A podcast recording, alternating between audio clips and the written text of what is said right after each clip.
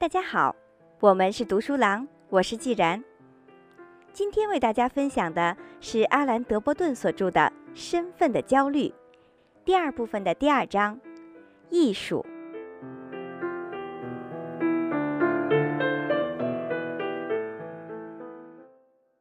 悲剧。工作失败本身固然可怕。但如果我们没有意识到一旦失败就会受到他人苛刻的品头论足，失败也不会变得如此恐怖。我们除了惧怕失败所导致的物质损失之外，还惧怕世人对待失败的毫不宽容的态度，即世人倾向于把那些在事业上没有取得成功的人称为输家。这个词语冷漠地指向两层含义。首先是指称一些人在某些方面受到了损失，其次说明他们的所作所为使他们丧失了获得同情的权利。世人在讨论大多数境遇悲惨的人的时候，其语气总是苛刻而有欠宽恕。因此，如果把一些文学名著中的主人公——俄狄浦斯、《李尔王》、奥赛罗，安娜·卡列尼娜，他们悲惨命运交给一伙同事或者一帮学校的朋友进行评论，那么他们的形象将会在这个过程中大打折扣。但如果要让报纸来评论他们，他们的形象则会更加糟糕。奥赛罗便是因爱情而失去理智的移民，杀死了参议院的女儿。包法利夫人是。有购物狂倾向的女通奸犯，在信用欺诈之后服毒自杀。俄狄浦斯王则是因与母亲发生性关系而致双目失明。如果这些新闻标题显得有些别扭，那是因为我们一直习惯地认为这些姓名所指代的人物具有内在的复杂性，应当受到严肃而尊敬的对待。而不应该像报纸对待其他的受害者那样，以色情和批判的语言来描绘他们。但实际上，这些人物身上并没有任何东西能够使他们毫无争议地成为关注和尊重的对象。这些文学作品中传奇式的失败人物之所以显得庄严高贵，并非由于他们自身的素质和品德，而是由我们看待文学作品的方式所决定的。而这些方式是由其作者和记录者教给我们的。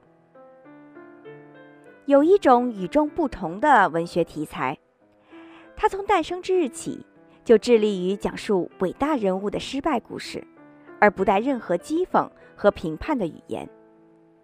这种文学题材并没有免除人物对自己行为应该负有的责任。他的主要成就在于给予这些陷入灾难的人们，比如蒙羞的政治家、杀人犯、破产者、感情冲动者一些合理的同情，而这些同情是普通民众永远无法得到的。悲剧艺术始于公元前六世纪的古希腊戏剧，用来讲述一位英雄。当然，通常是出身高贵的英雄，比如一位国王或者一位著名勇士的故事。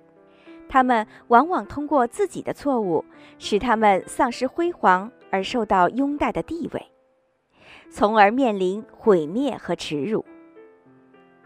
悲剧陈述故事的方式能够同时产生两种影响：其一是能够使观众不愿贸然批判这些英雄的所作所为；其二。使观众变得更加谦卑，因为他们认识到，如果有一天他们也将面临这些英雄人物曾经面临的困境，他们也会很容易地遭受毁灭。悲剧在讲述幸福生活实属不易时，令观众悲伤；悲剧在讲述追求幸福生活时的失败案例时，令观众谦和。报纸。具备一套可以把别人定义为心理变态、怪物、失败者和输家的语言，他对人的理解处于一种极端的状态，而报纸的反面则是悲剧。悲剧力图在罪有应得和全然无辜之间架起一道桥梁，是我们对责任的惯常理解提出质疑。它是一种最为复杂的心理呈现模式，一种对他人最为尊重的表达方式。他认为，人们在丧失尊严的同时，不应该被剥夺让别人听到他们心声的权利。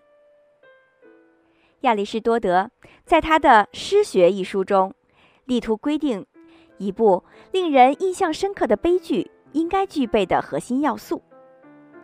他认为，应该有一个中心人物，事件应该在相对集中的时间和空间中展开，而且不出所料的认为，人物的命运的改变不应该是从悲惨到幸福，而是正好相反，从幸福到悲惨。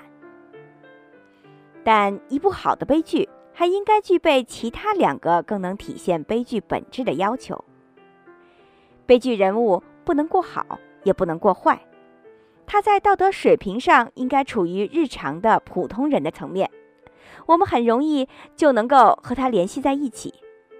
他应该具有一些优良的品质，但也不乏一些缺点，比如过度的骄傲、愤怒或者冲动。主人公，然后可能犯下一个严重的错误，但绝对不是出于内心深处罪恶的目的，而是出于比如判断错误、一时的盲目、一个行动上的或者感情上的失误。主人公的悲剧性的弱点将会导致最可怕的结果，也就是命运的逆转。在此过程中，主人公可能会丧失掉自己真爱的一切，而且。几乎无一例外地赔上自己的生命。建立在与主人公认同的基础上，观众会产生对主人公的怜悯和对自己状况的恐惧。这是悲剧故事带给我们感情上的自然反应。悲剧作品能够让我们受到教育，使我们谦虚地看待自己应对灾难的能力，并同时引导我们同情那些已经遭受灾难的人们。当我们离开剧院的时候，我们再也不会轻易的以一种高高在上的态度对待那些犯了错的人们和失败的人们。亚里士多德显然认为，我们对他人惨败的同情，几乎全都是因为我们强烈的意识到，一旦把我们置于特定的环境中，我们也会非常容易的遭遇与他们相同的悲惨经历。同样。一旦他人的行为看起来是那些我们永远不可能有的行为的时候，我们对他的同情就会大打折扣。当我们听到一些在我们看来是不可思议的事情时，例如轻率的同他人结婚、与家人发生乱伦事件、妒火中烧的时候杀死了自己的恋人、向老板撒谎、盗窃金钱，或让贪婪的本性毁掉自己的前程。我们就会问：一个头脑清醒、心智健全的人，怎么会做这样的事情呢？只要我们认为有一道生铁铸就的墙壁，把我们的本性和境遇同他人的本性和境遇截然分开；只要我们认为我们可以很安全地一直保持着一种傲慢自得的态度，我们的大度和容忍就会被冷酷和讥讽取而代之。但悲剧作家让我们认识到一个几乎难以接受的事实：在人类历史的长河中，任何一个有罪的人所犯下的每一个错误，都可以追溯到我们自己的某一方面的本性。在我们内心囊括了人类所有的品质，包括最优秀的品质和最恶劣的品质。在合适的情况下，或不如说，在错误的情况下。我们能够干出任何事情。一旦观众认识到这个事实，他们就有可能摆脱他们傲慢自得的态度，从而感觉到自己施予同情和保持谦逊的能力大有提高。他们会接受这样一个事实：他们个性中的一些不良品质，显然一直没有导致严重的事件发生，但一旦置于特定的情形下，这些特点。就会毫无约束的灾难性的占据整个心灵，从而轻易的把他们的生活破坏殆尽。然后，他们的屈辱程度和悲惨程度将不会亚于那些报纸上所写的因与母亲发生性关系导致双目失明的新闻标题所指的主人公那样的遭遇。亚里士多德的悲剧艺术主张最完美的体现者是索福克勒斯的《俄狄浦斯王》。这部于公元前四三零年春天在雅典的酒神节上首次上演的戏剧。索福克勒斯的主人公是国王俄狄浦斯，他以聪明才智战胜了威胁城邦多年的斯芬克斯。因为这项功绩。而被加冕为国王。当了国王之后，他施以仁政，受到了人们的拥戴。尽管如此，这位国王并非毫无瑕疵。他性格暴躁，容易发怒。这戏剧还未开场的许多年以前，他在狂怒中杀死了一位老人，一位老人拒绝为他让开前行的路。但这件事很快就被淡忘了，因为。此后紧接着发生了一系列的事件，俄狄浦斯战胜了斯芬克斯，城邦享受了一段繁荣而安定的生活。俄狄浦斯娶前国王的漂亮王后为妻，前国王拉伊俄斯在与一位年轻人的莫名其妙的战争中被杀了。然而，当戏剧开场时，一场新的灾难降临到了城邦。一种奇怪的瘟疫在人群中肆虐，而且无药可救。万般无奈之下，老百姓只有求助于皇室。俄狄浦斯的内弟克瑞翁被派到了特尔菲的阿波罗神殿寻找答案。神谕以格言的方式告诉他，城邦因为内部有一件污秽的事而受到了惩罚。克瑞翁和其他大臣商议之后认为。此事肯定是指前任国王的谋杀，迄今为止没有找到杀他的凶手。俄狄浦斯也同意了这一看法，他发誓要亲自负责找到凶手，然后毫不手软地惩罚他。皇后一听到这个消息，脸色立即大变，她第一次想起了多年以前的另一个预言：她的丈夫将被自己的儿子杀死。为了防止危险的发生，当她和老国王生下一个男婴之后，就令人把男婴置于山腰，任其死去。然而，负责丢弃婴儿的牧羊人非常同情婴儿，把他交给了柯林斯国王收养。当孩子长大成人之后，一个神谕告诉了国王和王后，他们的儿子将会杀死他们的父亲，并娶母亲为妻。为此，俄狄浦斯离开了城邦。在希腊四处游历，最终战胜了斯芬克斯之后，成为了国家的统治者。此前，一个倔强的老人曾经挡住了他来的路，从而发生了一起悲惨的事件。皇后第一次认识到了事情的真相，她回到皇宫自己的房间里悬梁自尽了。俄狄浦斯发现她悬在梁上。割断了绳子放下了他，然后拿起他衣服上的胸针刺瞎了双眼。他拥抱了两个女儿，他们的年纪都太小了，还不能理解父母所遭受的灾难。然后离家出走，在羞耻中四处流浪，直到死亡。我们可以反驳，杀父娶母绝对不是我们中大多数人所能犯的判断错误，但。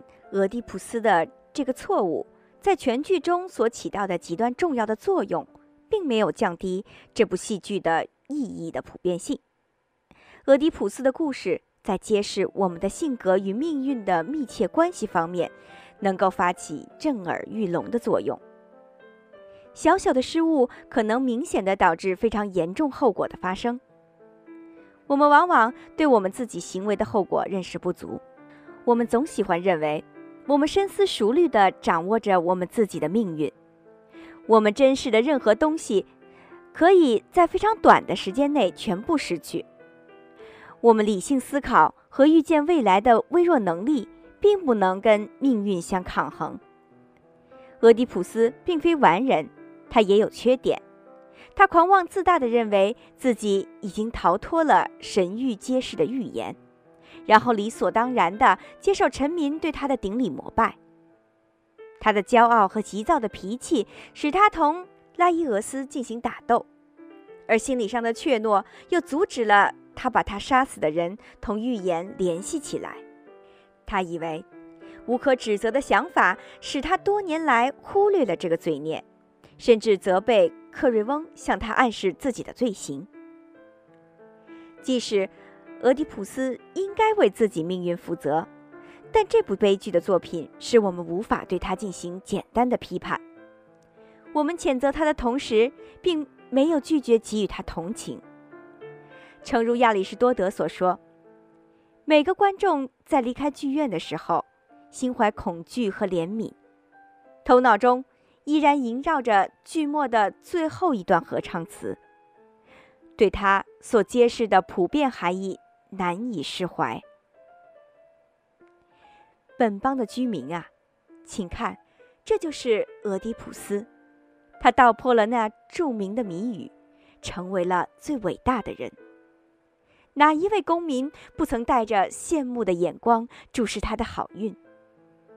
他现在却落到可怕的灾难的波浪中了。因此，当我们等着瞧那最末的日子的时候，不要说一个凡人是幸福的。在他还没有跨过生命的界限，还没有得到痛苦的解脱之前，如果说悲剧作品能让我们对他人的失败给予比平常更多的关注，那主要是因为悲剧艺术能够引导我们探究失败的根源。在这种情况下，对事实情况了解越多，我们就会更易于理解他人，原谅他人。一件悲剧作品可以巧妙地使我们了解各种细节，认识男女主人公的富贵与衰败之间微妙的关联，明白意图和结果之间荒谬乖张的关系。虽然在阅读报纸上仅有大致轮廓的失败故事的时候，我们很容易就会产生漠不关心甚至幸灾乐祸的想法，但在欣赏悲剧的过程中，我们不可能长时间的保持这种心态。在一八四八年的夏天，诺曼底的好多家报纸刊登了一则简短的新闻，是关于一个叫德尔菲娜·德拉马尔的女人。她二十七岁，裁缝师，生活在距离鲁昂不远的小小的里镇。她对自己的婚姻生活逐渐变得很不满意。他购买了大量的衣服和家具，以至于债台高筑。他找了一个情人，然后在感情和经济的双重压力之下，吞砒霜自杀了。德拉马尔夫人死后，留下了一个年幼的女儿和一个心神狂乱的丈夫。她的丈夫尤金·德拉马尔在鲁昂学过医，然后在里镇当卫生官员。深受病人和社区的爱戴。这则新闻的读者当中，有一个满怀抱负的小说家，那就是二十七岁的屈斯塔夫·佛楼拜。德拉马尔夫人的故事深深地印在他的脑海中，挥之不去地困扰着他。当他在埃及和巴勒斯坦旅游的时候，这个故事一直跟随着他，直到一八五一年的九月。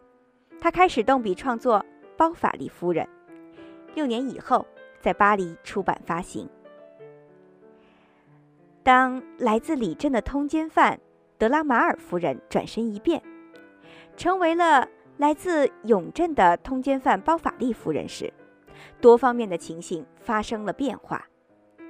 其中一项就是他的生活不再是非黑即白的伦理故事。作为报纸新闻的德尔菲娜·德拉马尔的故事，被偏狭保守的人用来说明年轻一代对婚姻家庭的漠视、社会的日益商业化以及宗教价值的沦丧。但佛楼拜的小说则完全是粗糙伦理说教的对立面。小说艺术可以对人类的动机和行为进行深入的探讨。任何想要把一个人奉为圣人或者贬为罪人的做法，都会在小说艺术面前受到讥讽。福楼拜小说的读者可以发现，艾玛的爱情观极为幼稚，但他们同时也知道他幼稚的爱情观来自何处。他们伴随着他度过童年，观察他在女修道院的一举一动。戴托斯特漫长午后，跟他和他的父亲坐在一起，跟他待在厨房里，听着院子里传来的猪的轰轰声和鸡的咕咕声。读者眼看着他和夏尔陷入一桩互不般配的婚姻。他们目睹夏尔的婚姻是受到孤独的驱使和一个年轻女人身体的诱惑，而艾玛跟他结婚，则是为了逃离修道院的生活。此外，还因为他除了在三流浪漫文学中获得的一丁点认识之外，对男人一无所知。读者既可以同情夏尔对艾玛的不满，也可以同情艾玛对夏尔的不满。福楼拜似乎刻意的阻挠读者获得轻松的答案，并乐此不疲。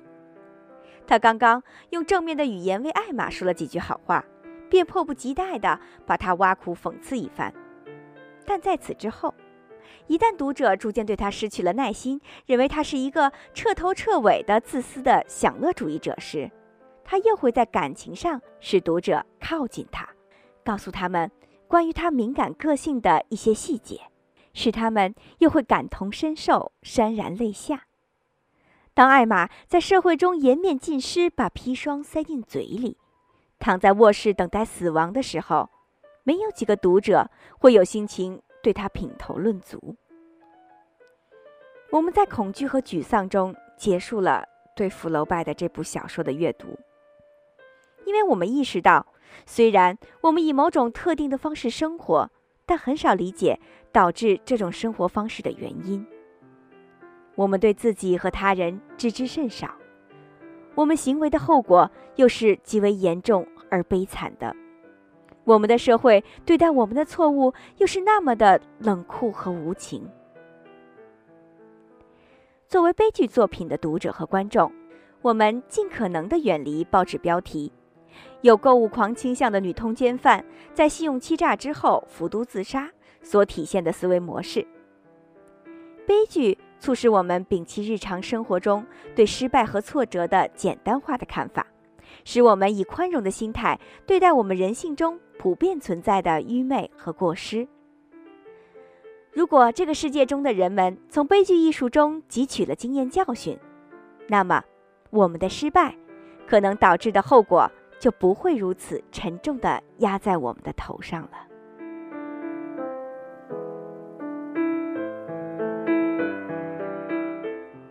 今天就为大家分享到这里，感谢您收听由阿兰·德沃顿所著的。身份的焦虑。